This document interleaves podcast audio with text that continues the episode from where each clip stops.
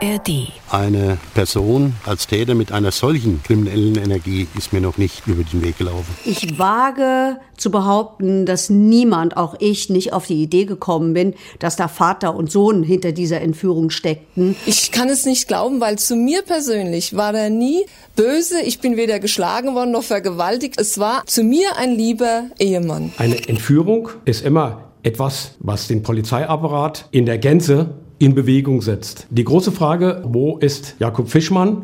Ist er noch am Leben? Jakob Fischmann muss in dieser Zelle furchtbare Angst empfunden haben, in diesem kleinen, winzigen, kalten Raum ohne Licht und ohne Luft eingesperrt zu sein. Ich denke, es muss ganz schrecklich für ihn gewesen sein, was er da durchgemacht hat. Die Spur der Täter. Der True Crime Podcast des Mitteldeutschen Rundfunks. Dieses Mal sind wir auf den Spuren des Bösen. In Frankfurt am Main wird im Oktober 1996 ein deutscher Geschäftsmann entführt. Und die Kidnapper melden sich mit einem Erpresserbrief.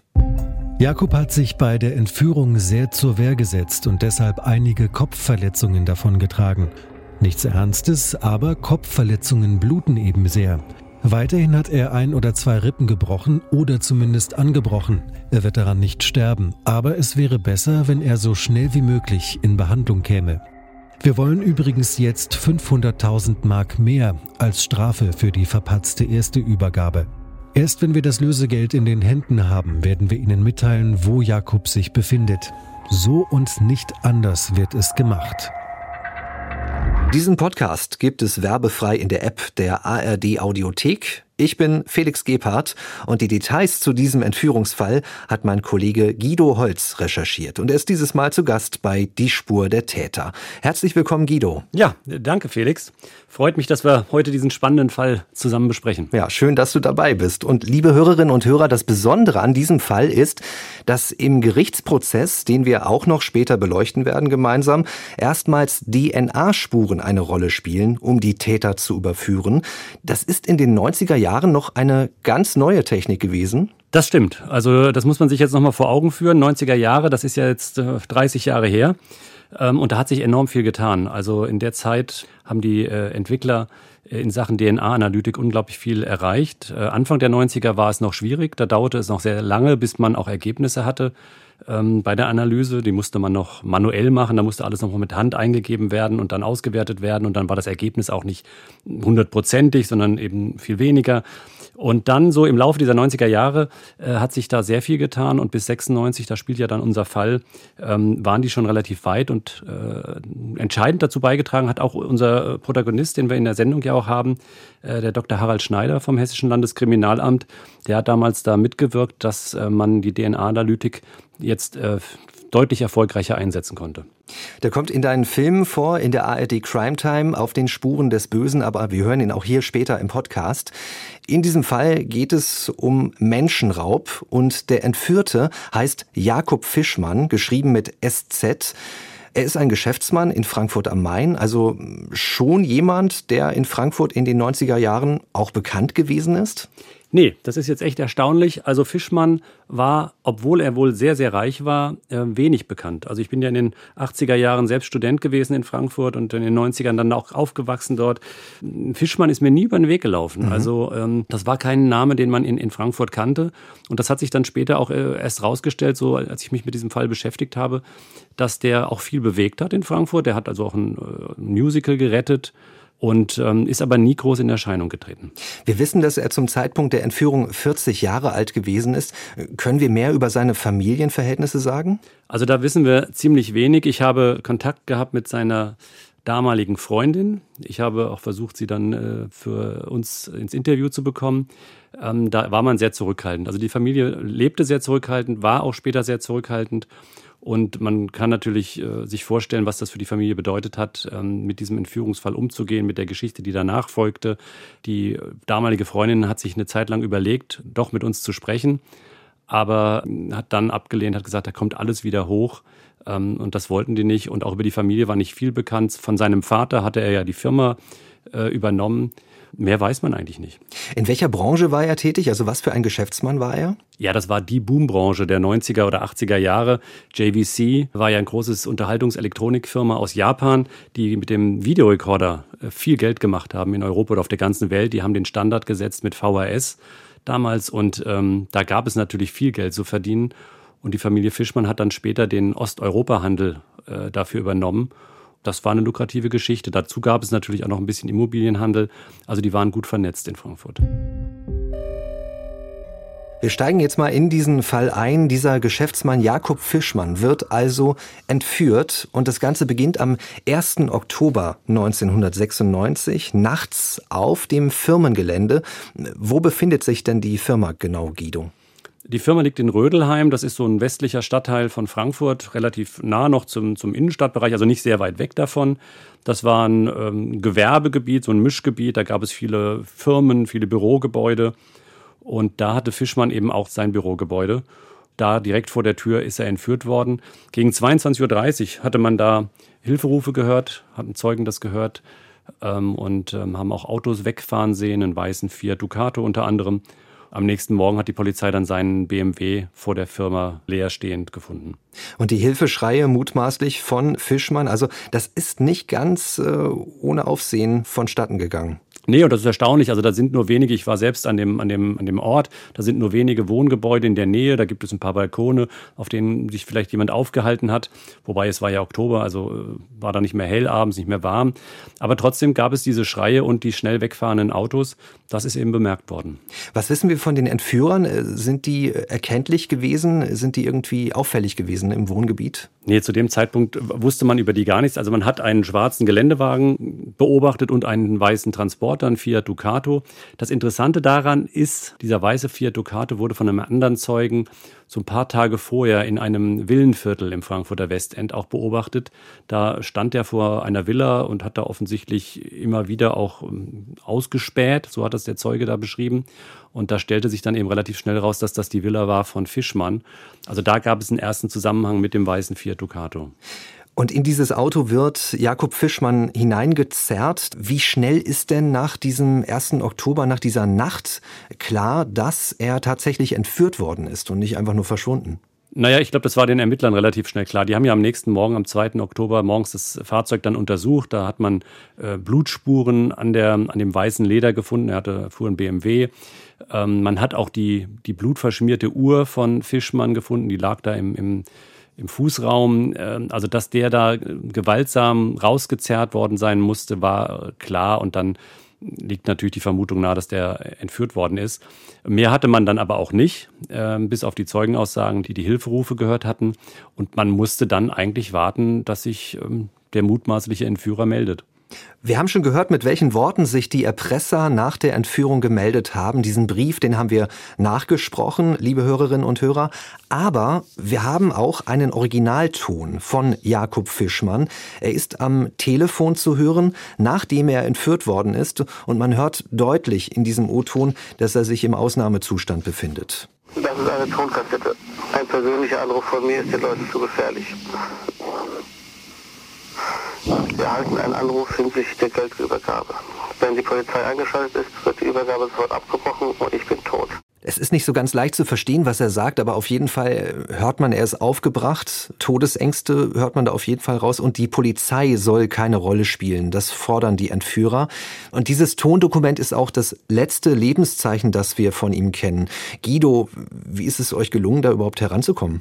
Das war gar nicht so schwer. Es gibt umfangreiche ähm, journalistische Arbeit von damals und, und in dem Zusammenhang ist diese Tonkassette abgespielt worden, damals den Journalisten und die haben das aufgezeichnet. Also das gab es schon. Das Interessante daran ist natürlich, dass diese Tonkassette, die da abgespielt worden ist, ähm, als sich die Entführer bei den Angehörigen gemeldet haben, das ist ja, du sagst jetzt ein echtes Lebenszeichen, aber man weiß ja gar nicht, ob er zu dem Zeitpunkt noch gelebt hat, weil es war ja aufgezeichnet. Also es war ja noch nicht mal ein echtes Lebenszeichen am Telefon, sondern eine aufgezeichnete Sprachnachricht von, von Fischmann Eichmann. Und deswegen war den Ermittlern auch nicht klar, lebt der noch oder äh, ist er irgendwo eingesperrt? Was ist mit ihm? Also da äh, wussten die Ermittler an diesen, an diesen ersten Tagen nicht viel. Wir wollen das nochmal chronologisch richtig einordnen für Sie, liebe Hörerinnen und Hörer. Wann kommt nun dieser Anruf mit dieser Sprachnachricht und wann ist der Erpresserbrief eingegangen? Also die Sprachnachricht kam dann am übernächsten Tag nach der Entführung und ähm, dann tauchte auch der erste Erpresserbrief auf. Das äh, war zeitlich gar nicht so weit auseinander. Und ähm, da wurde dann ja auch eine Lösegeldübergabe äh, vereinbart und auch ein Lösegeld. Äh, die Entführer wollten 3,5 Millionen D-Mark damals haben und die sollten abgelegt werden an einer Autobahn südlich von Frankfurt an so einer Schallschutzmauer. Wir schauen an dieser Stelle mal kurz ins Strafgesetzbuch. Eine Entführung wird im Strafgesetzbuch StGB mit dem Begriff Freiheitsberaubung beschrieben. Der Tatbestand ist in Paragraph 239 geregelt. Und wenn die Entführung mit einer Forderung nach Lösegeld verbunden ist, so wie in unserem Fall, spricht man gemäß Paragraph 239a von erpresserischem Menschenraub. Und wenn dieser Tatbestand erfüllt ist, dann gibt es eine Mindeststrafe und die liegt bei einer Freiheitsstrafe Freiheitsstrafe von mindestens fünf Jahren. Zurück zu unserem konkreten Fall. Die Polizei ist ja im Hintergrund jetzt schon eingeschaltet worden, obwohl die Entführer das ja nicht wollen. Was wissen die Ermittler nun über die Täter und wie sieht die Ermittlungstaktik aus? In den ersten Stunden, in den ersten Tagen versuchen die Ermittler natürlich äußerst vorsichtig vorzugehen, weil man den Entführer ja nicht äh, verschrecken will und auch nicht reizen will. Meistens fordern die ja logischerweise immer, dass Polizei außen vor bleibt. Das heißt, die Polizei ist auch nicht an die Öffentlichkeit gegangen. Es wussten nur sehr wenige von dieser Entführung. Gibt es noch andere Anhaltspunkte, wo man vielleicht weitergehen könnte als Ermittler? Die haben natürlich äh, dann sich auch das Wohnhaus von Fischmann, also die Villa, angeschaut. Ähm, allerdings nicht, um da Spuren der Entführer zu finden, sondern eher um Vergleichsspuren zu finden von Fischmann, die man dann später benutzen kann, um ihn zu identifizieren oder andere Dinge zu finden. Und dann ist man eben in das Haus reingegangen und hat dort äh, Dinge untersucht, die er angefasst hat oder benutzt hat, Zahnbürste oder ein gelesenes Buch. Wir sind jetzt ganz nah dran an der Arbeit der sogenannten Tatortgruppe beim HLKA, also beim Hessischen Landeskriminalamt. 1996 ist Ulrich Wagner der Leiter dieser Gruppe gewesen und er erzählt uns, dass mit dem Bekanntwerden der Entführung nahezu das gesamte hessische LKA involviert gewesen sei in diesen Fall. Es ging um eine Entführung und wie das halt so ist, eine Entführungslage heißt, dass der Polizeiapparat insgesamt mit allen zur Verfügung stehenden Kräften äh, mobilisiert wird. Bei den Untersuchungen wurden verschiedentliche äh, Blutspuren entdeckt, die eben auf eine Kampfsituation hindeuteten. Es wurde auch die Uhr des Geschädigten im Fahrzeug aufgefunden. Das war eben die Ausgangssituation. Wir haben eine Entführungslage und wir wissen, dass es eine gewaltsame Aktion war. Es muss also da entsprechend etwas äh, passiert sein. Es war eine sehr ruhige, aber auch sehr angespannte Situation. Da war für uns dann besonders wichtig, äh, zum Beispiel Haarbürste oder Gegenstände, Gläser, Zeitschriften oder sowas, äh, Sachen, die der Jakob Fischmann direkt angefasst hatte, weil wir dann daran Vergleichsmaterial sichern können. Also hier werden schon Spuren für einen möglichen DNA-Abgleich gesammelt und es geht akribisch um die Frage, wer sind die Entführer? Wie sieht das Täterprofil aus? Damit beschäftigt sich auch der Kriminologe Rudolf Eck der war 1996 Leiter der Kriminologischen Zentralstelle in Wiesbaden. Das ist so eine Art Ergänzung zu den Forschungseinrichtungen der Länder. Professor Dr. Rudolf Eck hat sich diesen Entführungsfall genauer angeschaut, weil er in der Zeit immer wieder angefragt worden ist, wenn es spektakuläre Verbrechen gegeben hat. Erpresserischer Menschenraub ist ein Verbrechen, das, äh, wenn es zum Erfolg führen soll, nicht von äh, einfach strukturierten Menschen gemacht werden kann. Man könnte sagen, das Standardprofil eines Erpressers ist ein eher schon älterer, also über 40 oder über 50-jähriger Mann, der aber kein unterschriebenes Blatt ist. Dem Erpresser geht es in der Regel nicht darum, jemanden zu töten, sondern er nimmt das Opfer als Mittel zum Zweck. Und der Zweck ist möglichst viel Geld zu haben. Sagt Rudolf Eck, einer der Experten, die in den Filmen von Guido Holz vorkommen. Er ist heute zu Gast bei Die Spur der Täter und wir stellen seine Filme in der ARD Crime Time vor. Guido, das bedeutet, die Ermittlerinnen und Ermittler, ja und auch die Familie natürlich, die sind damals davon ausgegangen, Jakob Fischmann lebt und wenn das Lösegeld bezahlt wird, kommt er frei. Davon sind die ausgegangen. Es war ja auch noch nicht so viel Zeit vergangen. Also wir sind jetzt ja immer noch so zwei Tage nach der Entführung. Und da ähm, haben die das schon gehofft. Ähm, dazu war es äh, eine unglaublich hohe äh, Lösegeldsumme, die man gefordert hat, die, die Entführer. 3,5 Millionen D-Mark, das war damals eine Stange Geld. Also man hat schon das Gefühl gehabt, man hat es mit Profis zu tun und denen geht es um Geld. Und ähm, man kann dann schon glauben, dass die äh, auch ihr Opfer entsprechend versorgen und dann vielleicht auch freilassen. Und ähm, deswegen ist man da auch erstmal ganz optimistisch gewesen. Wie sollte die Übergabe ablaufen? Also wo sollte das Geld platziert werden? Also dazu hatte sich der Entführer einen Ort ausgesucht äh, an der A3 südlich von Frankfurt bei Neu-Isenburg. Da gibt es so eine Schallschutzmauer und unmittelbar an dieser Mauer sollte das Geld abgelegt werden. Die Familie hat sich dann aber entschieden, kein Geld dort abzulegen, weil sie äh, entgegen der Hoffnung der äh, Polizei und der Ermittler doch nicht so ganz überzeugt waren, lebt der Fischmann noch, lebt ihr äh, Angehöriger noch und wollten ein echtes Lebenszeichen. Denn diese Tonkassette, die man hörte oder die der Entführer abgespielt hatte, war ja kein echtes Lebenszeichen. Das war eine aufgezeichnete äh, Kassette und man wusste nicht, lebt äh, Jakob Fischmann noch und man wollte von dem Entführer erst ein echtes Lebenszeichen von Jakob haben, bevor man äh, Geld hinterlegt und das hat man in einem Brief geschrieben und den hat man dort an der Schallschutzmauer abgelegt. Wenn ich mich jetzt so reinversetze in die Familie, das müssen ja wirklich schreckliche Stunden gewesen sein und ja auch eine krasse Entscheidung zu sagen, wir geben doch kein Geld an dieser Stelle ab. Wie geht es den Angehörigen zu diesem Zeitpunkt, also nach der Entführung? Also da haben wir ja die Schilderung von, von seiner Freundin, seiner damaligen Lebensgefährtin. Und das kann man sich, glaube ich, als, als Mensch gar nicht vorstellen, in welche Ausnahmesituation man da gerät. Allein dann schon zur Polizei zu gehen und, und, und mit denen zusammenzuarbeiten, wo man ja weiß, das könnte vielleicht riskant sein. Also das ist, sind äh, ganz grausame Stunden gewesen. Und ähm, der leitende Oberstaatsanwalt hat mir dann später auch berichtet, dass ein Cousin, ein, ein Verwandter von Jakob bei ihm im Büro gewesen sei und, äh, und dort wirklich auch in Tränen ausgebrochen sei weil er mit dieser ganzen Situation nicht umgehen konnte. Aber auch nach dieser, ja, aus äh, Entführersicht ja gescheiterten Übergabe, weil es wurde ja kein Geld abgelegt, gibt es kein Zeichen, kein Lebenszeichen, aber auch von den Entführern erstmal nichts. Erstmal nichts. Ähm, allerdings hat man natürlich ähm, Spuren sichern wollen am Ort, weil man hat festgestellt, dass der Brief weg war. Das heißt, der Täter muss da gewesen sein. Und das hat natürlich dann auch äh, die Spurensicherung auf den äh, Plan gerufen. Und ein wichtiges Detail, das wir uns hierbei merken sollten, die Täter hinterlassen am Rande der Autobahn, wo die Übergabe stattfinden sollte, eine Spur, die nochmal eine wichtige Rolle spielen wird. Der Leiter der Tatortgruppe beim LKA, Ulrich Wagner, erzählt uns, wie seine Ermittler nach der ersten gescheiterten Übergabe weiter vorgegangen sind. Im Anschluss an diese Aktion war der Auftrag an die Spurensicherung, fahrt dahin, und guckt euch diese Örtlichkeit genau an. An der Schallschutztür haben wir zunächst festgestellt, dass die Tür mit einem Holzkeil, so ein Stück von der Dachlatte, relativ neu, versperrt war. Weil es etwas Ungewöhnliches war, ist der Keil mitgenommen worden, asserviert worden und für eventuell weitere Untersuchungen dann ins LKA gebracht worden. Wir merken uns also die blockierte Schallschutztür, das Holzstück als mögliches Beweismittel zur Verwahrung in die Asservatenkammer gebracht worden. Haben die Ermittlerinnen und Ermittler denn jetzt noch weitere neue Ansätze? Nicht in dem Augenblick. Die mussten im Grunde jetzt hoffen, äh, dass äh, dem Opfer nichts geschieht, dass der Entführer da keine Rache nimmt oder, oder aufgibt, weil er denkt, das Ganze äh, funktioniert sowieso nicht, seine Entführung. Man hatte tatsächlich nur dieses Stück Holzlatte und das war alles. Und tatsächlich melden sich die Entführer oder der Entführer, wir wissen es zu diesem Zeitpunkt noch nicht. 3,5 Millionen D-Mark wollten sie bisher. Was wollen sie jetzt, Guido?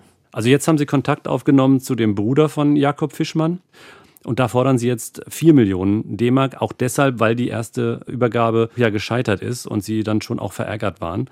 Und äh, sie verlangen also jetzt 4 Millionen. Das ganze Lösegeld soll wieder an der A3 übergeben werden, diesmal allerdings zwischen Frankfurt und Limburg auf Höhe von Idstein. Auf der rechten Seite steht ein grauer Fiat ohne Nummernschilder. Legen Sie die Tasche hinter dem Wagen ab, fahren Sie dann umgehend zu Kilometer 100, halten an und bleiben fünf Minuten im Wagen sitzen, ohne auszusteigen. Wir sind hier am 10. Oktober, also reichlich mehr als eine Woche ist vergangen, nachdem Jakob Fischmann entführt worden ist. Wie läuft nun diese Übergabe ab? Wird tatsächlich Geld übergeben? Diesmal wird Geld abgelegt, ähm, und zwar die kompletten 4 Millionen D-Mark von Mitgliedern der Familie. Wer genau das jetzt war, ähm, wissen wir nicht, aber das Geld wird dort abgelegt. Der Entführer war am stillgelegten Parkplatz, hat das Geld hinter diesem grauen Fiat ähm, weggenommen und ist dann damit weggefahren und äh, erstmal entkommen. Die Polizei hatte sich aber relativ gut vorbereitet und konnte entlang der A3 zwischen Wiesbaden und Limburg Polizisten stationieren an, an wichtigen Orten wie Ausfahrten, Parkplätzen und so weiter.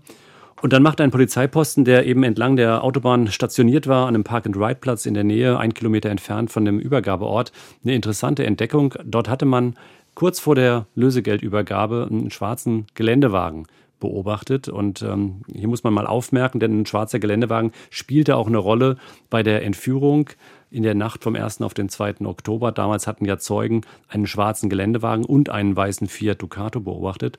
Und jetzt also wieder ein schwarzer Geländewagen. Und das Erstaunliche war, kurz vor der Geldübergabe hat er ein polnisches Kennzeichen. Kurz nach der Geldübergabe sehen Sie diesen schwarzen Geländewagen wieder und diesmal mit einem Offenbacher Kennzeichen. Und die Polizei macht natürlich sofort eine Halterüberprüfung. Und das war in diesem Fall absolut kein Unbekannter. Wo ist Jakob Fischmann? Friert er? Leidet er? Lebt er überhaupt noch? Nachdem Fischmann trotz einer Lösegeldübergabe von inzwischen 4 Millionen D-Mark nicht freigekommen ist, informiert das Hessische Landeskriminalamt am 12. Oktober die Medien und die Öffentlichkeit. Die Bevölkerung wird mit Handzetteln um Hinweise gebeten. Dazu eine Einschätzung des Kriminologen Rudolf Eck. Es war ein Fall, der von Anfang an schon ein bisschen rätselhaft war, denn äh, wenn das Opfer nicht freigegeben wird, ist die Wahrscheinlichkeit, dass das Opfer auch gar nicht mehr lebt, relativ groß, aber das wollte ich selbstverständlich nicht in den Medien sagen, denn es hätte ja auch anders sein können. Es gab ja Fälle, bei denen das auch anders dann war, wo eine Freilassung erst nach einigen Tagen erfolgt ist.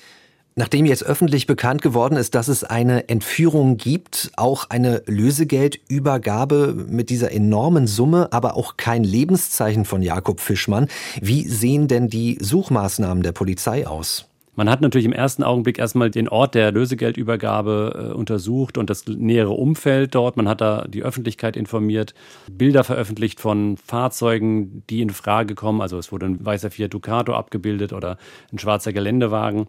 Es gab Tornados, also die Bundeswehr wurde eingeschaltet, die mit Wärmebildkameras dann aus der Luft ähm, gesucht hat, ähm, wo ist Jakob Fischmann.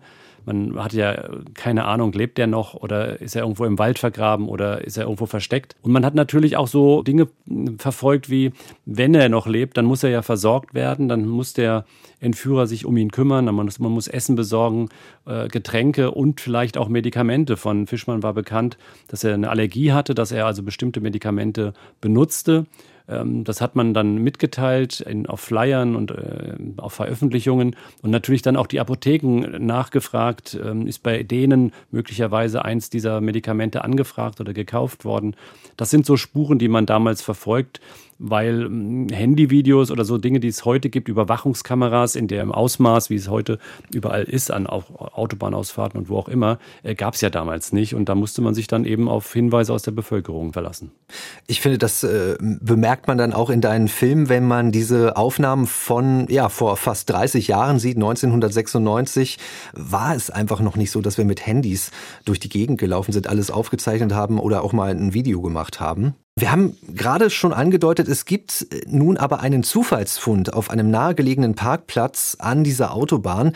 Das erklärt uns Oberstaatsanwalt Hubert Hart. Er ist damals Chef der Frankfurter Staatsanwaltschaft gewesen. Das ist natürlich vom Täter geschickt gewählt gewesen, denn da ist natürlich Bewegung, da sind viele Autos, viele Personen und sie können natürlich das Überwachungsnetz nicht so eng gestalten, dass der Täter sofort merkt, dass da Polizei vor Ort ist. Der Wagen wurde dann von der Polizei kurz nach einer Ausfahrt gesehen. Den Polizeibeamten war aufgefallen, dass derselbe Wagen an einem Parkplatz gesehen wurde, vorher allerdings mit einem anderen Kennzeichen. Wenn ein Kfz in eine solche Geschichte involviert ist, macht man natürlich als erstes mal eine Halteabfrage und das ist dann hier auch so gewesen. Jetzt geht es darum, die Vorgeschichte zu ermitteln und da hat ja dann der in Verdacht geraten auch eine beachtliche Karriere schon vorher hingelegt gehabt.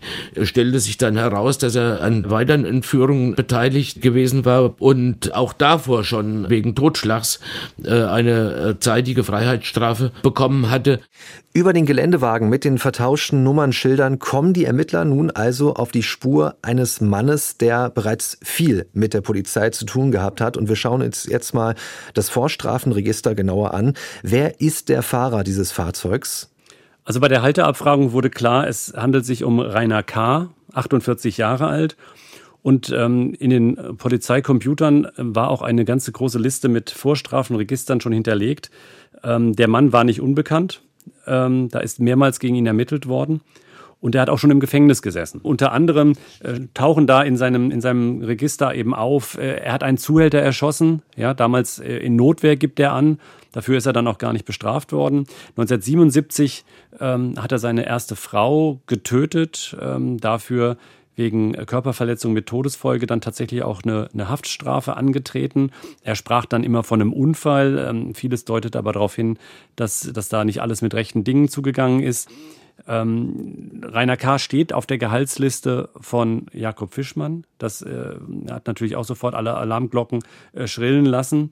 Und ähm, er hat ganz viele kleine andere Delikte auch. Ja, es gab Betrügereien, ähm, Körperverletzungen. Also der Mann war gefährlich. Was sind die nächsten Schritte der Polizei? Wird er also befragt, nachdem man sieht, wer der Halter dieses Fahrzeugs ist, was sich da aufgehalten hat, in der Nähe der Lösegeldübergabe? Also das war wohl in der Tat eine, eine, eine, große Diskussion, die sich in dieser Nacht dann noch entsponnen bei der Polizei, nachdem man ja in der Nacht die Halteabfrage noch durchgeführt hatte, dass dann alles auch herauskam. Dann auch klar wurde, es meldete sich dann in dieser Nacht sogar noch ein, ein, ein Polizeizeuge, der von einem Fall berichtete, einem anderen Entführungsfall in Offenbach, bei dem ein Mann entführt worden war und auch Lösegeld gezahlt worden war.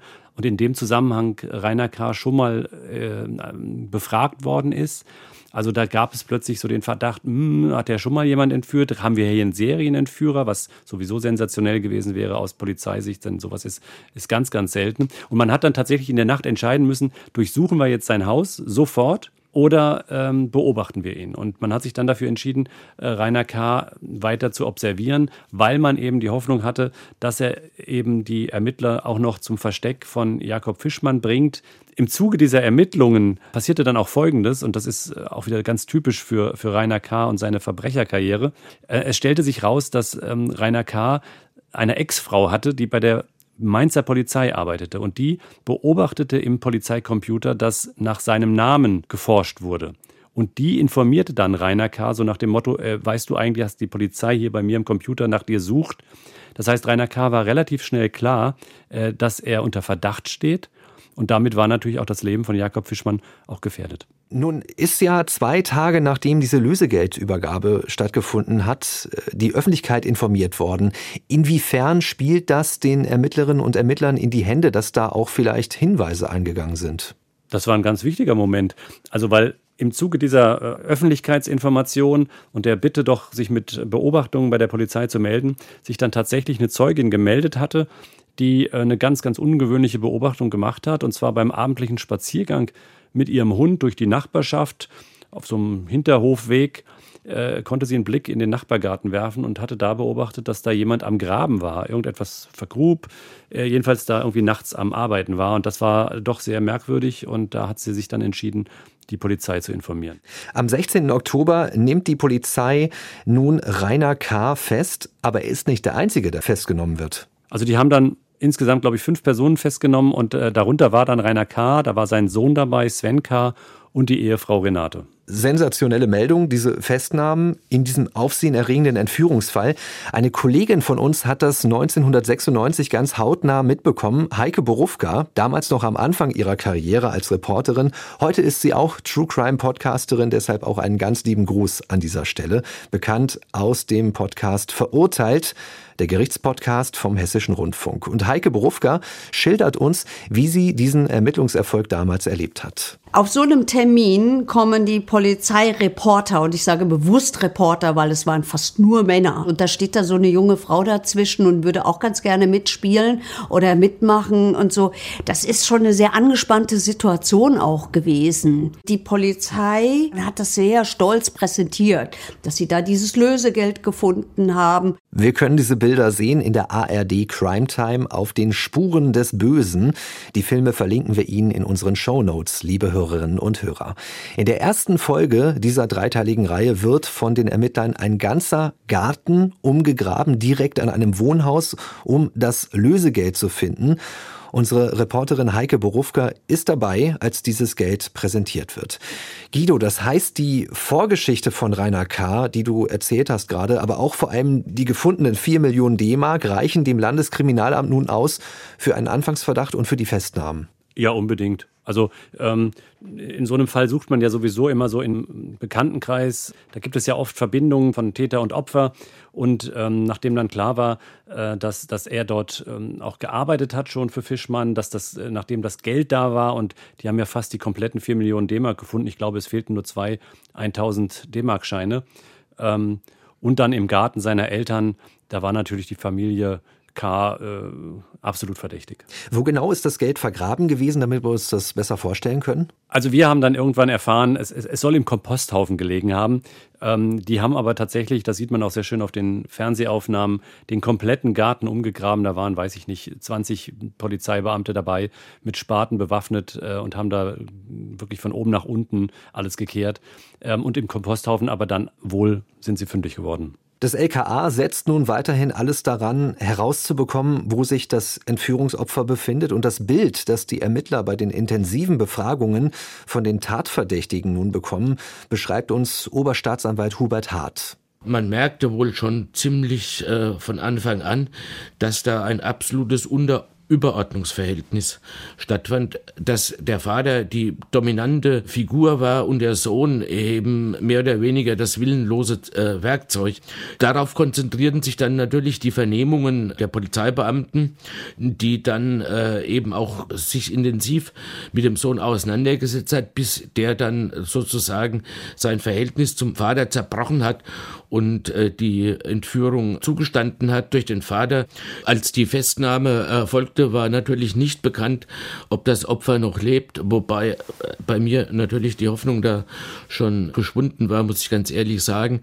Der Sohn hat dann zugestanden, dass er seinen Vater bei dem Wegschaffen des noch lebenden Opfers geholfen hat und man sei in ein Waldstück im Taunus ungefähr 25 Kilometer westlich von Idstein gefahren. Die Polizei hat dann äh, natürlich mit Leichenhunden diesen Ort untersucht und auf diese Art und Weise wurde dann auch die Leiche des äh, Jakob Fischmann gefunden.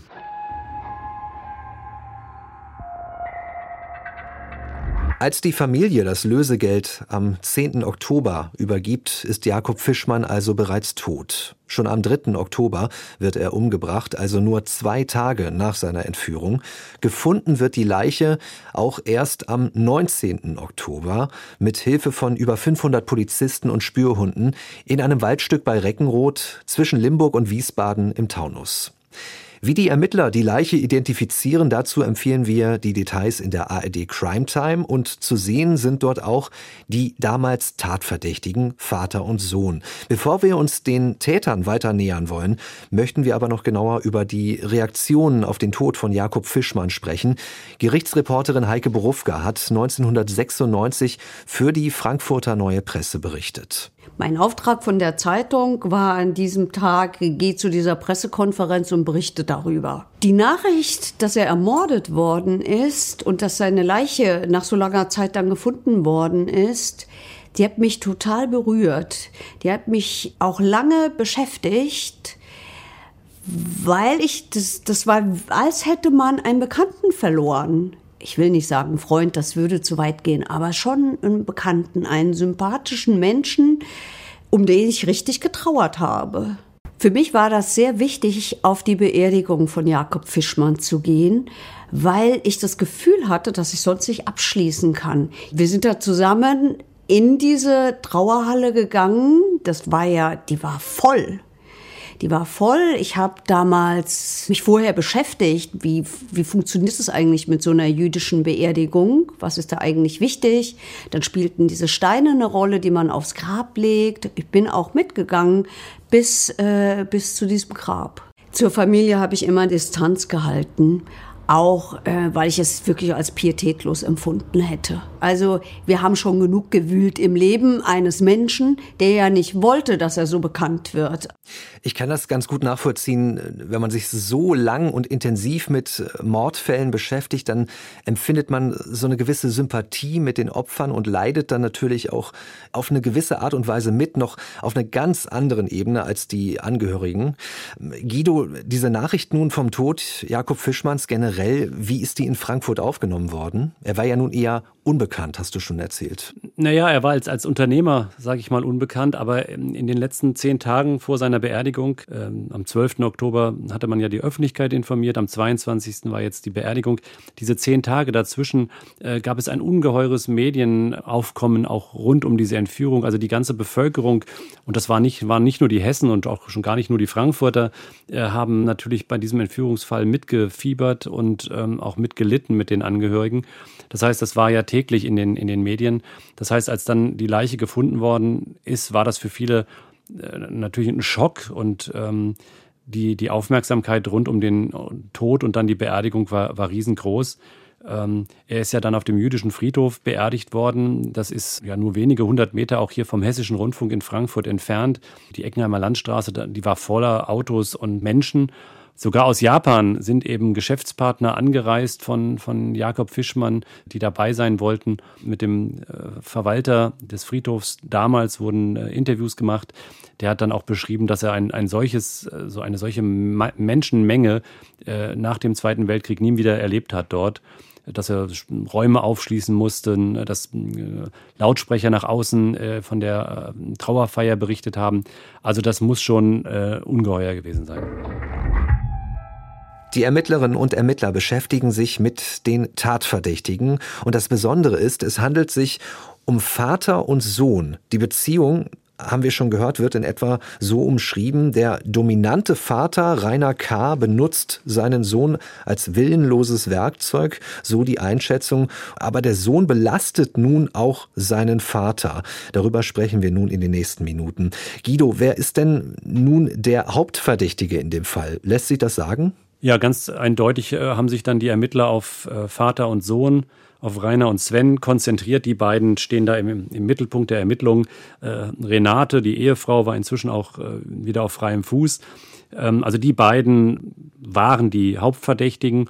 Die haben sich dann auch gegenseitig belastet. Also das war ja das Erstaunliche, dass, dass der Vater relativ schnell nach seiner Festnahme schon gesagt hat, äh, er sei mm, überhaupt nicht beteiligt gewesen an der Entführung. Er habe seinem Sohn nur geholfen bei der, beim Vergraben des, des Lösegelds. Ähm, das muss auch etwas gewesen sein, was den Sohn komplett überrascht hat, weil die beiden ja doch sehr eng miteinander zu tun hatten. Und der Sohn fing dann an, daraufhin eben äh, das aus seiner Sicht zu schildern. Das spielte dann natürlich die zentrale Rolle. Wer hat eigentlich dann Fischmann entführt? Wer hat ihn äh, getötet? Wer hat ihn in den Wald gebracht? Da gab es also ganz unterschiedliche Darstellungen.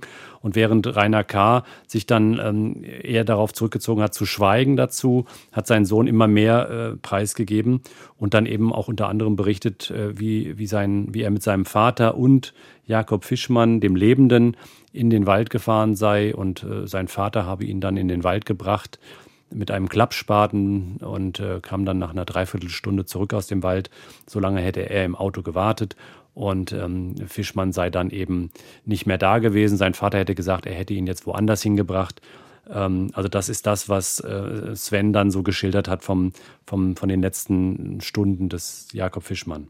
Diese Beziehung zwischen Vater und Sohn, die verändert sich also auch äh, zu dem Zeitpunkt, als die beiden festgenommen worden sind. Ja, also ich denke mal, die hatten, die waren eigentlich, ähm, ja, die haben ja auch andere Taten, Straftaten zusammen begangen. Also das war schon so ein Pärchen. Und dass, ähm, dass Sven jetzt von seinem Vater so überrumpelt wurde, indem der Vater ihm jetzt die ganze Schuld an dem Entführungsfall gibt, ähm, das muss für Sven schon ein Schock gewesen sein. Und diese Rolle der Beziehung zwischen Vater und Sohn, die beleuchten wir detailliert in der ARD Crime Time, in deinen Filmen Auf den Spuren des Bösen. So heißt die dreiteilige Reihe zu diesem Fall. Link dazu in den Show Notes bei uns, liebe Hörerinnen und Hörer. Wir machen uns jetzt mal gemeinsam auf die Suche nach den Beweisen für die Entführung, für den Mord an Jakob Fischmann. Die Ermittler suchen im Wohnhaus im hessischen Langen, aber auch in der dazugehörigen Garage nach Beweisen. Und dort finden sie Eine abgemauerte Ecke, wenn man das so sieht, könnte man auch sagen, eine Art Gefängniszelle. Und der Leiter der Tatortgruppe, Ulrich Wagner, wird stutzig, als er das sieht. Wir haben dann die Garage geöffnet. Also dieser hintere Teil der Garage, da war eine Wand eingezogen mit einer entsprechenden Tür. Das Ganze war verkleidet mit Styroporplatten. Was aber besonders ungewöhnlich war, dass äh, dieser Raum innen komplett Decke, Wände mit Fußboden neu und sehr dick weiß gestrichen war. Den Kriminaltechnikern blitzt also sehr viel weiß gestrichene Farbe entgegen. Was schließen Sie daraus? Diese weiße Farbe hat die Ermittler natürlich komplett stutzig gemacht, weil es ähm, sich ja bei Rainer K. auch um einen Malermeister handelt. Und dieser Raum war jetzt äh, sehr schnell und sehr oberflächlich gestrichen worden. Die Farbe war noch frisch. Der Fußboden war sogar weiß gestrichen, was man wohl als Malermeister niemals macht. Also die haben dann schon vermutet, dass da sich unter der Farbe möglicherweise Blutspuren befinden, haben dann auch ein Verfahren, ein spezielles angewendet, mit dem man solche Blutspuren äh, sichtbar machen kann. Man konnte auch sehen, es musste da was geben, allerdings wohl unter der Farbe.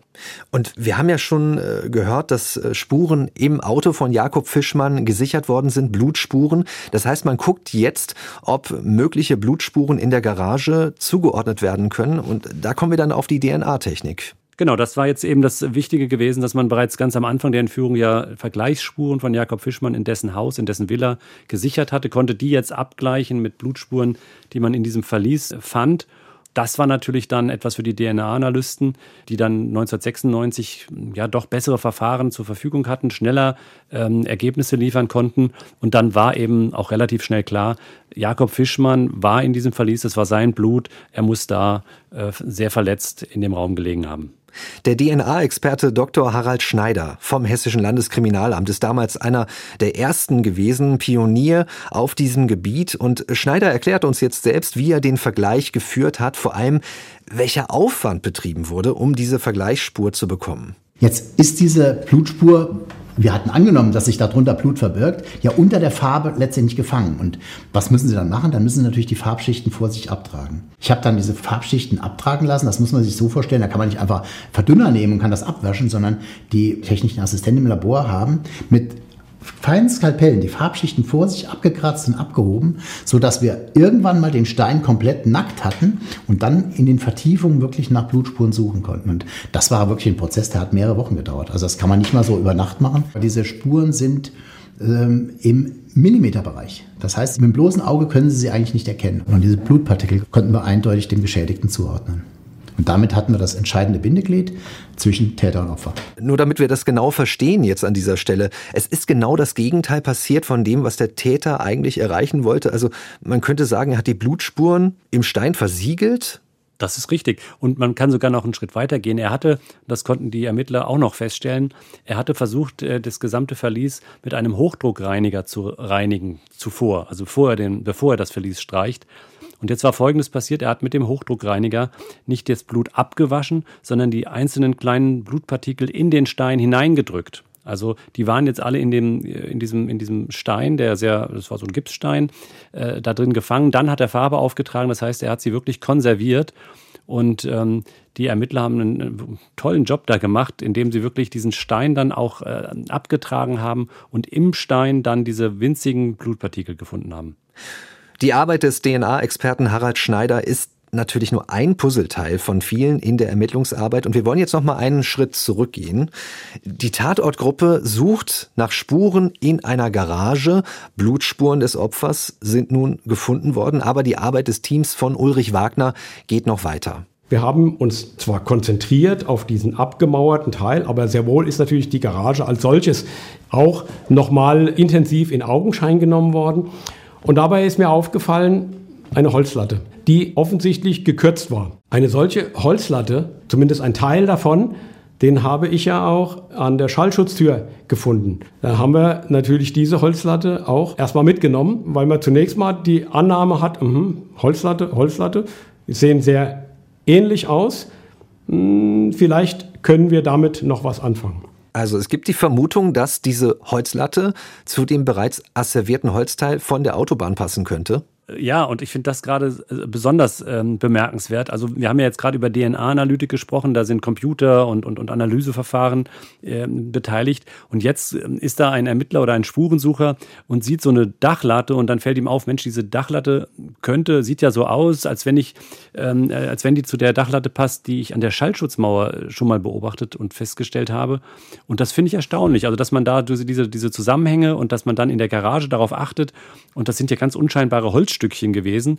Und der Biologe des äh, Hessischen Landeskriminalamts, der hat dann tatsächlich nachweisen können, ähm, dass die aus einem Stück mal waren, dass die zusammengehörten und dass man damit eben auch nachweisen konnte, dass ähm, der Garagenbesitzer, also Rainer K., dann tatsächlich auch an dieser Schallschutzmauer schon gewesen sein muss bei der missglückten äh, Lösegeldübergabe am 3. Oktober. Das kann man gut in deinen Filmen sehen, anhand dieser Maserung, dass das früher mal ein Holzteil gewesen sein muss. Also das ein weiteres Indiz, das wir sammeln können, damit später die Staatsanwaltschaft auch Anklage erheben kann. Wir haben ja auch noch den Erpresserbrief, auch mehrere Briefe, die da eingegangen sind zu Beginn gehört, den eindrücklichsten, wie ich finde. Ist der zugeordnet worden? Ja, glücklicherweise ja. Es gab ja einen allerersten Erpresserbrief auch schon, der war handschriftlich geschrieben, aber der zweite war eben mit dem Rechner geschrieben, auf einem Rechner, auf einem Computer und dieser wurde vom LKA sichergestellt und auf dem Computer hat man dann eben äh, Reste finden können. Er hatte zwar alles gelöscht oder glaubte alles gelöscht zu haben auf dem Computer, aber es fanden sich noch so, so Restformulierungen, wie Sie ja bereits wissen. Äh, da gab es so eine Textstelle und die taucht auch in dem Brief, in dem Erpresserbrief auf. Und ähm, damit war den Ermittlern klar, ähm, also wahrscheinlich muss dieser Erpresserbrief auf diesem Computer geschrieben worden sein. Und ähm, das war aber nur einer von vielen Indizien, die man halt gefunden hat. In der, äh, in der Garage von äh, Rainer K. befanden sich auch Wasserflaschen, an denen man Spuren von Fischmann fand. Also offensichtlich hatte man ihm zu trinken gegeben in der Garage. Und ähm, später sind am Leichenfundort auch noch Fasern aufgetaucht, ähm, die vom Pullover stammten, ähm, die man dann auch an der Hose von Rainer K. noch gefunden hat. Also Rainer K. muss am Leichenfundort gewesen sein. Und damit wurden die Indizienlage natürlich immer erdrückender für in diesem Fall. Ja, wirklich eine erdrückende Beweislage. Wir erinnern uns nochmal an diese Blutspuren, die wir eindeutig dem Opfer zugeordnet haben. Auch das Holzstück haben wir besprochen. Wie verhält er sich nun zu diesen Entwicklungen? Ja, das ist ja das eigentlich äh, Erstaunliche an dem Fall. Rainer K. muss von seiner Persönlichkeit her so von sich überzeugt gewesen sein und auch in anderen Fällen auch schon so viel Glück gehabt haben, dass er überhaupt nicht in Betracht gezogen hat, hier irgendetwas zuzugeben oder einzuräumen, sondern er hatte halt für alles immer irgendeine eine Erklärung. Also er hat bis zuletzt die Tat abgestritten, hat sich immer als Opfer einer Verschwörung gesehen, ist das Landeskriminalamt angegangen, hat deren Arbeit in Zweifel gezogen.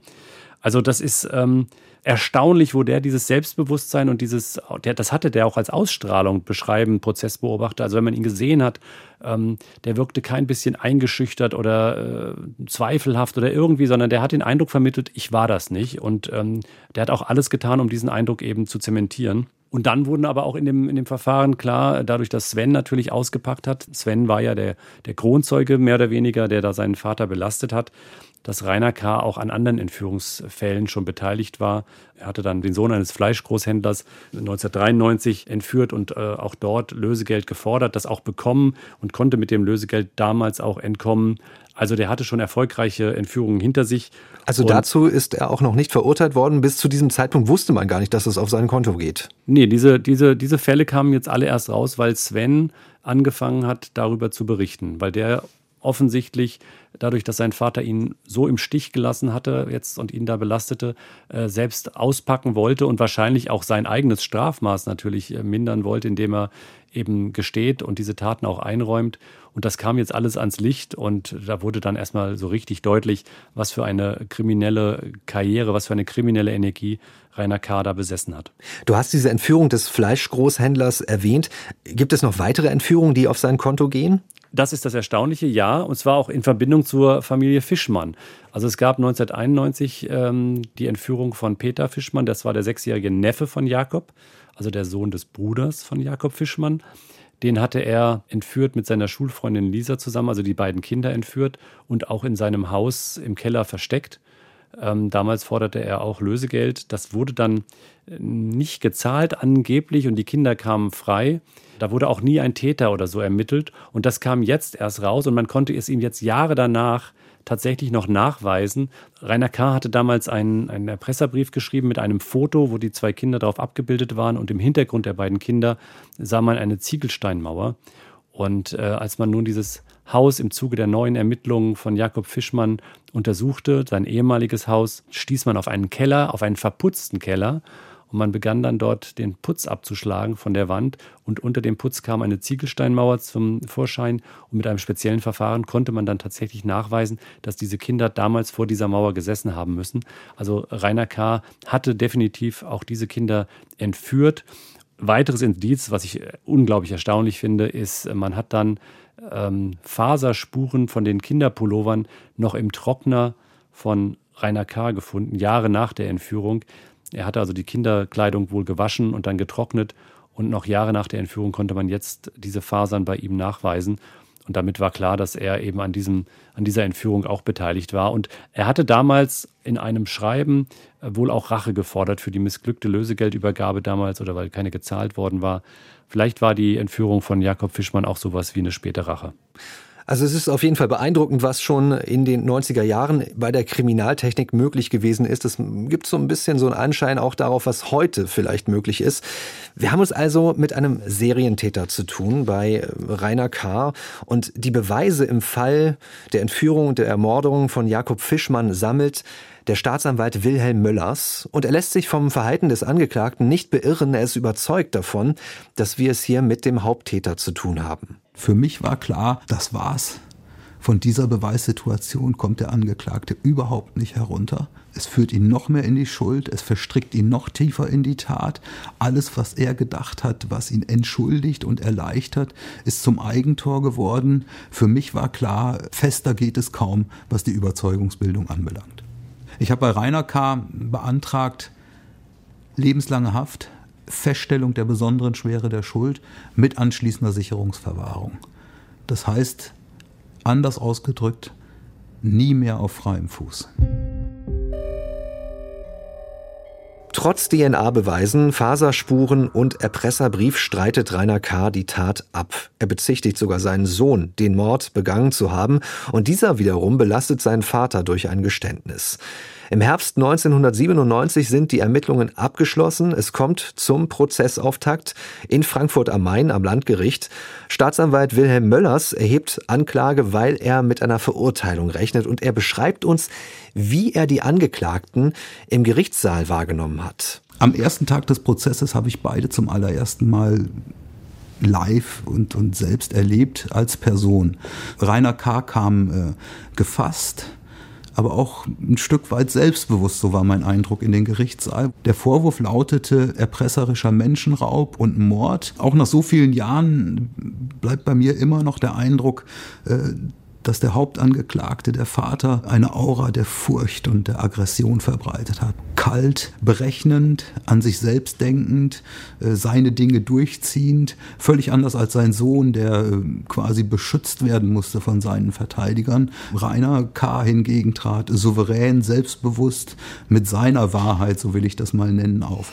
Stundenlang stand ich vor diesem Prozesssaal und habe gewartet, bis die Türen sich öffnet, um einen möglichst guten Platz Platz zu bekommen. Da sitzt man auf einer Empore, das heißt, da guckt man von oben runter auf das, was im Gerichtssaal passiert. Und dann dauert es und dauert es und dauert es und irgendwann öffnet sich eine Tür, dann kommt der erste Angeklagte raus in Handschellen und dann hat man den allerersten Blick auf so Menschen. Und hier ist natürlich völlig auffällig gewesen, Vater und Sohn, die so sichtbar getrennt voneinander jetzt waren sichtbar getrennt durch wirklich bullige Wachtmeister, die wie eine Wand zwischen denen waren und auch immer zwischen denen blieben. Sagt die Gerichtsreporterin Heike Borufka, zu sehen in der ARD Crime Time. Auch wie Vater und Sohn sich da vor dem Frankfurter Landgericht verhalten und das alles, was sie beschreibt da. Guido, der Prozess hat 78 Verhandlungstage gedauert, ungefähr ein Jahr. Wir wollen hier im Podcast nur kurz darauf eingehen. Wie lässt sich das Ganze zusammenfassen, was im Gerichtsprozess passiert ist? Ich glaube, das kann man ganz kurz sagen. Ähm, der wichtigste Moment ist eigentlich der, in der Sven Kars Welt zusammenbricht. Also man muss sich das so vorstellen, Vater und Sohn waren ein Team, die haben zusammen nicht nur in der Firma gearbeitet, die haben auch zusammen Straftaten begangen. Äh, der Sohn war dem Vater mehr oder weniger hörig. Der Staatsanwalt beschreibt es ja als willenloses Werkzeug, ähm, das er gewesen sei. Und das muss man sich jetzt mal ganz genau vorstellen. Also die beiden hatten ein sehr, der Psychiater spricht da, symbiotisches Verhältnis. Und ähm, jetzt passiert ja in der Verhandlung auch das, es wird über den Tod der Ehefrau von Rainer K. gesprochen, also der Mutter von Sven K.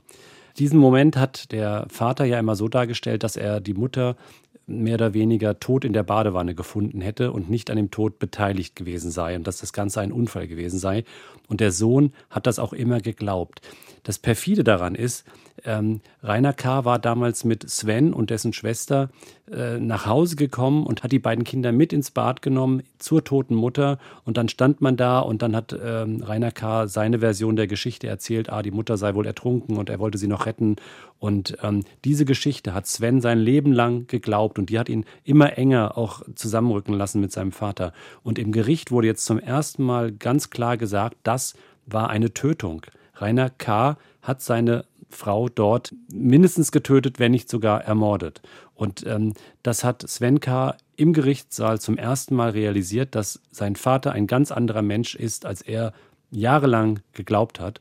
Und ähm, da ist bei ihm natürlich etwas zerbrochen. Und das war dann auch so der Glücksmoment für die Ermittler und Polizisten, auf den die sich dann natürlich gestürzt haben und gestützt haben, dass man gesagt hat, ähm, Rainer K. war schlecht zu seinem Sohn. Er hat ihn jahrelang betrogen und ihm äh, Lügengeschichten aufgetischt. Und Sven war jetzt bereit, gegen seinen Vater auszusagen und hat eben die gesamte kriminelle Vergangenheit auf den Tisch geholt und zu allen äh, Dingen, die, äh, zu denen er da gefragt worden ist oder auch nicht gefragt worden ist, der hat richtig ausgepackt und hat seinen Vater quasi dann ausgeliefert. Mhm. Unabhängig von diesem Vater-Sohn-Verhältnis, die Beweislast ist erdrückend und äh, man hat so das Gefühl, dass äh, der Angeklagte, also der äh, Rainer K., völlig unterschätzt hat, was möglich gewesen ist in, in der Kriminaltechnik zu dem Zeitpunkt. Das hat er mit Sicherheit und das hat dann auch, oder das haben die Ermittler später auch mir gegenüber immer wieder nochmal so beschrieben, dass sie gesagt haben, gerade an diesem Fall wird ziemlich deutlich, so das perfekte Verbrechen gibt es nicht. Und dann auch noch mit der Entwicklung der DNA-Analytik äh, in, in dem Jahrzehnt. Da hatte sich ja so viel getan, dass es eigentlich, äh, sagen Sie, kein Kapitalverbrechen mehr gibt, was man nicht aufklären könnte. Rainer K. hat das am Ende unterschätzt, weil er aber auch, muss man dazu sagen, äh, Jahre vorher, in den 70er und 80er Jahren, viel Glück gehabt hat mit seinen, mit seinen kriminellen äh, Machenschaften und auch immer wieder davongekommen ist und wahrscheinlich wirklich überzeugt war, mich kriegt keiner. Der DNA-Experte Dr. Harald Schneider war Sachverständiger in diesem Prozess. Er arbeitet ja für das Hessische Landeskriminalamt zu diesem Zeitpunkt schon und er kann sich genau an den Prozess erinnern, an das Verhalten des Angeklagten, der sich in die Untersuchungshaft auch ein Lehrbuch zur DNA-Analyse bestellt hat. Schneider erzählt uns, was es damit auf sich hatte.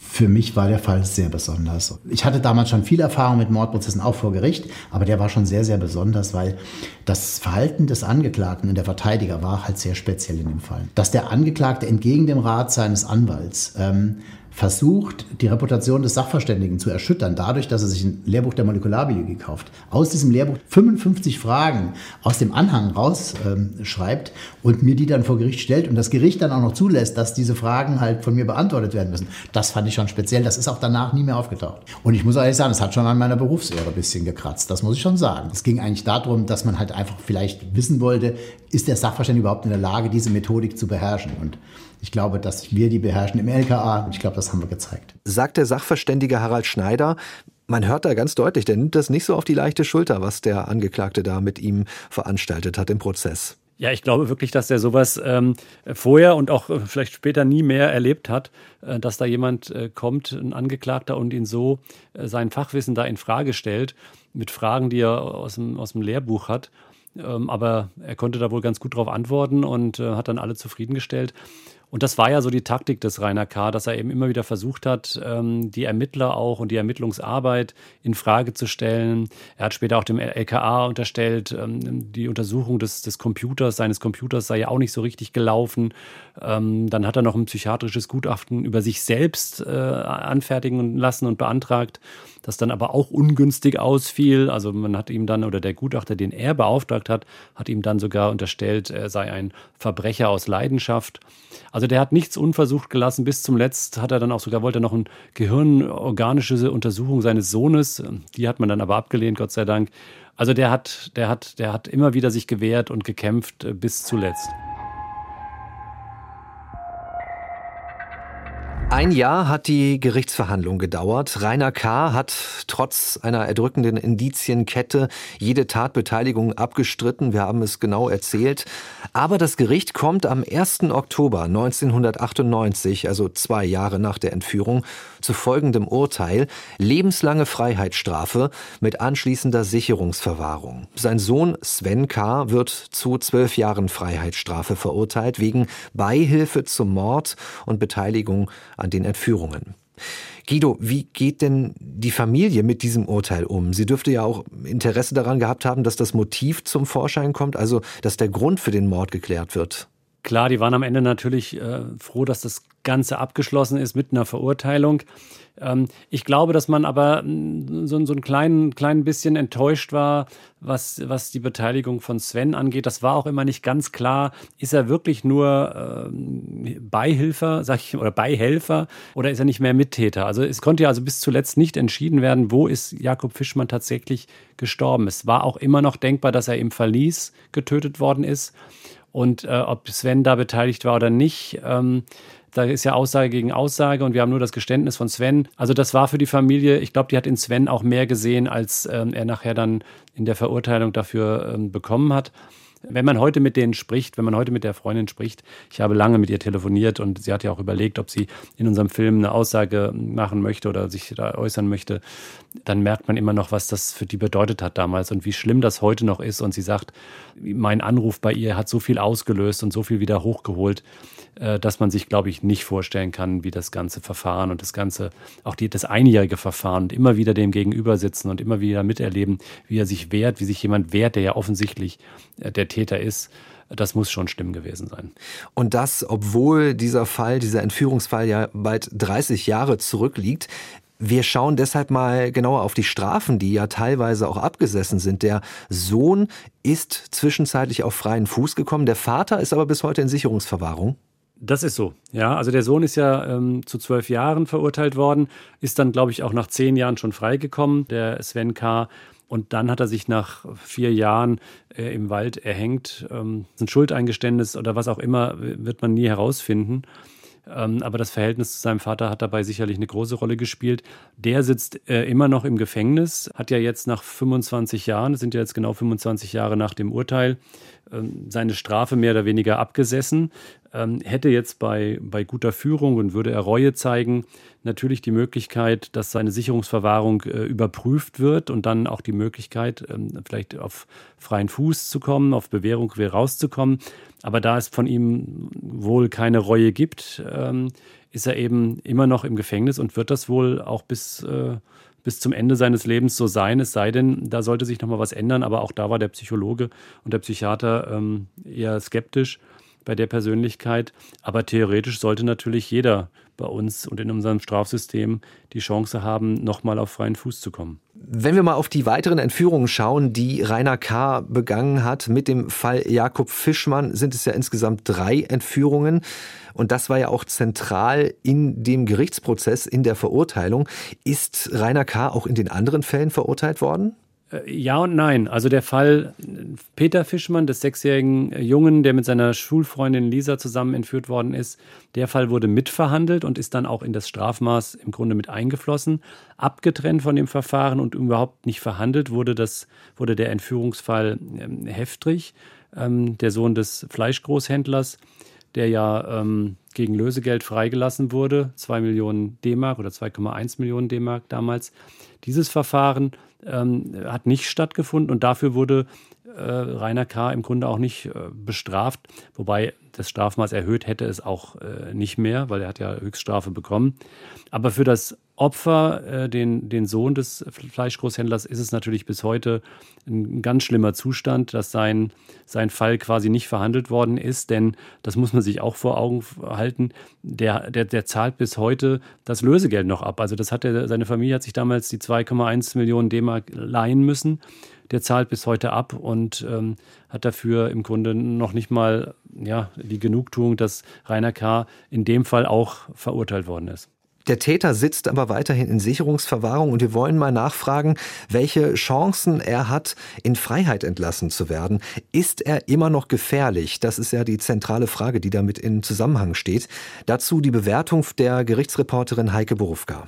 Auch wenn ich mir selbst bei ihm wünschen würde, dass er was lernt und dass man ihn erreicht. Aber ich glaube, das hängt tatsächlich mit seinem Charakter zusammen und den kann man auch mit Therapie nicht verändern, fürchte ich. Weil dieser Mensch, glaube ich, komplett empathielos ist, weil da nichts funktioniert, was normalerweise bei Menschen funktioniert.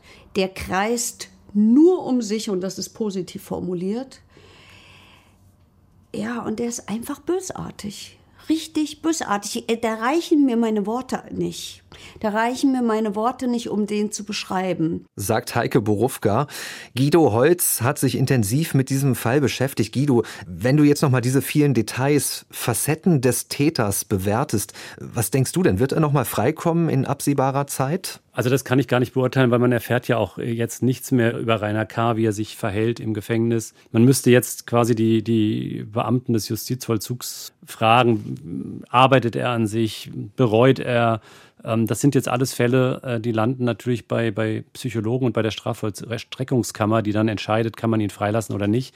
Ich würde es jedem Menschen wünschen, wenn er sich ändert und wenn er sich, ähm, wenn er Reue zeigt, dann, dann kann man ja darüber nachdenken. In dem Fall weiß ich es nicht. Ähm, er kann natürlich freikommen, wenn er gebrechlich ist, wenn er keine Gefahr mehr für die Menschen darstellt. Da sagt der Staatsanwalt aber auch, gut, man weiß natürlich nie, ähm, selbst ein gebrechlicher Mensch kann ja noch andere Menschen manipulieren. Nach den Schilderungen von Staatsanwaltschaft und, und, und Ermittlern, glaube ich, hat er schlechte Karten, nochmal auf freien Fuß zu kommen. Generell denke ich halt, jeder Mensch äh, verdient, dass man sein Verhalten und seine, seine, seine, seine Reue bewertet und, und anerkennt hier bin ich eher pessimistisch. Wir waren auf den Spuren des Bösen. In der ARD Crime Time sind diese Filme zu sehen. Guido Holz hat den Fall für uns zusammengefasst. Guido, vielen Dank dafür. Ja, bitte, bitte. Ich habe das wirklich gerne gemacht und ich muss dazu immer wieder sagen, auch für mich sind das ja Fälle, die mich weit über die Arbeit mit dem Fall noch beschäftigen, weil sie ja echt so eine Tragweite auch haben und so eine Bedeutung oft. Ähm, da ist es wirklich schön, wenn man nochmal in Ruhe darüber reden kann. Den Link zu deinen Filmen gibt es in der Beschreibung zu dieser Podcast-Episode. Die Show Notes, die sehen Sie leider zurzeit noch nicht in der ARD Audiothek, aber die Links finden Sie überall unter den Episoden dort, wo es noch Podcasts gibt. Wenn Sie Fragen haben, Anregungen oder Kritik, dann freuen wir uns über Ihre E-Mail. Die-Spur-der-Täter mit ae.mdr.de. Ja, die ist ein bisschen kompliziert, die Adresse, deshalb finden Sie die auch in unseren Show Notes. Und dort verlinken wir Ihnen auch den Podcast von Heike Borufka, Mord in bester Gesellschaft, so heißt die aktuelle Episode von Verurteilt, der Gerichtspodcast vom Hessischen Rundfunk. Am 4. August gibt es die nächste Episode von Die Spur der Täter und dann sprechen wir über einen Zwei-Staaten-Mörder. In den 80er Jahren wird ein junger Mann ermordet. Einer der Täter flüchtet aus der DDR über die Grenze in die Bundesrepublik und dort lebt er zunächst auf freiem Fuß. Diesen Fall bekommen Sie automatisch in Ihre Podcast-App, wenn Sie uns abonnieren. Mein Name ist Felix Gebhardt, danke fürs Zuhören und gerne bis zum nächsten Mal. Sie hörten den True Crime Podcast Die Spur der Täter. Eine Produktion des Mitteldeutschen Rundfunks.